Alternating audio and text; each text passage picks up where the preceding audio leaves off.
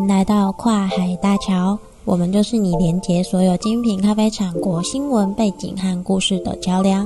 小小建议，搭配马克不是咖啡店的环游世界分享包，为你的手中咖啡时光增加仪式感吧。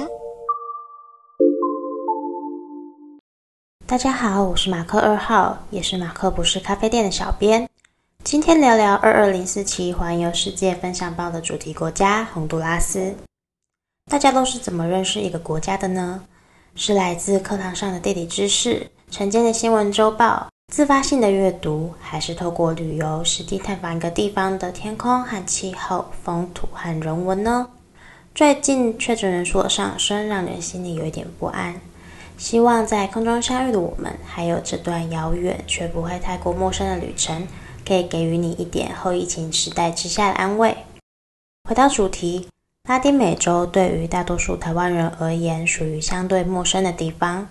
前两期我们稍微介绍过的巴拿马和哥斯达黎加，其实是中美洲里最安全、整体发展也最良好的国度。因此，巴拿马和哥斯达黎加拥有较为兴盛的观光产业，他们也拥有更为优良的研究环境和推动力道，去促进精品咖啡产业的发展。而洪都拉斯是一个小编查新闻、网络、纸本资料都比较少细细描绘的一个地方。那么，洪都拉斯到底是一个什么样的国家呢？其实小编也没有一个定论，让我们一起来慢慢认识它吧。不知道大家有没有听过“香蕉共和国”这个名称呢？一九零四年，美国的小说家欧·亨利出版了《白菜与国王》这本书。这本书呢，它里面以香蕉共和国这个虚构的国家来映射在美国控制下的洪都拉斯。香蕉共和国是某一种政治及经济体系的贬称，会被称为香蕉共和国的国家，通常很依赖出口香蕉、可可和咖啡这些经济作物带来的收入。这些国家的政府机关高度集权，在维持社会秩序、提供人民福祉这一块是几乎失能的状态。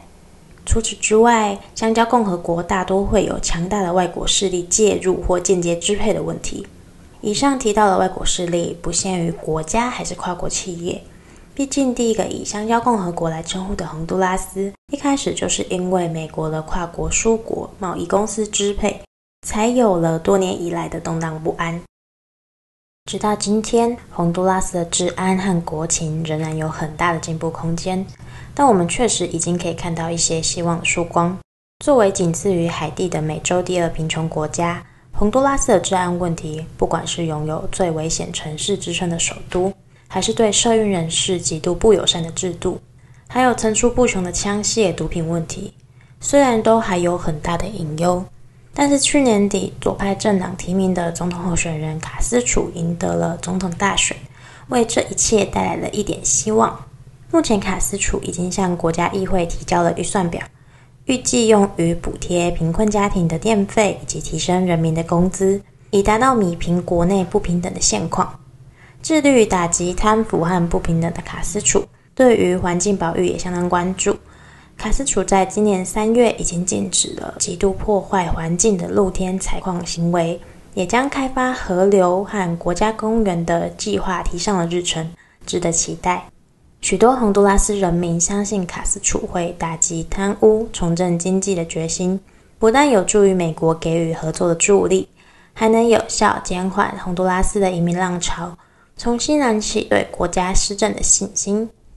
有人说，洪都拉斯近年来民间失业率、犯罪率齐齐高涨，政府机关贪污严重，医疗教育制度也未能发挥应有的功能，看起来似乎是在走下坡的样子。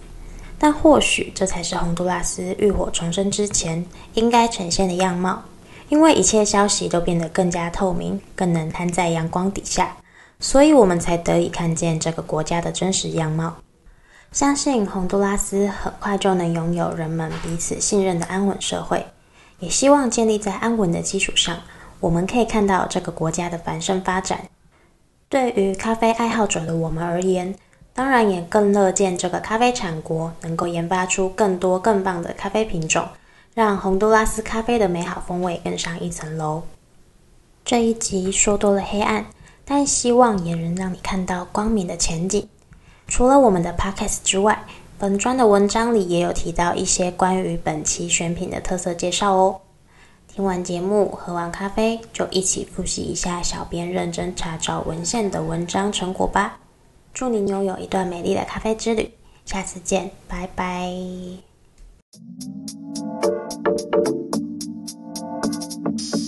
喝咖啡，听 Podcast，用耳朵环游世界。感谢你的收听，别忘了订阅我们的频道，还有马克不是咖啡店的环游世界分享包，坐拥你的咖啡好时光。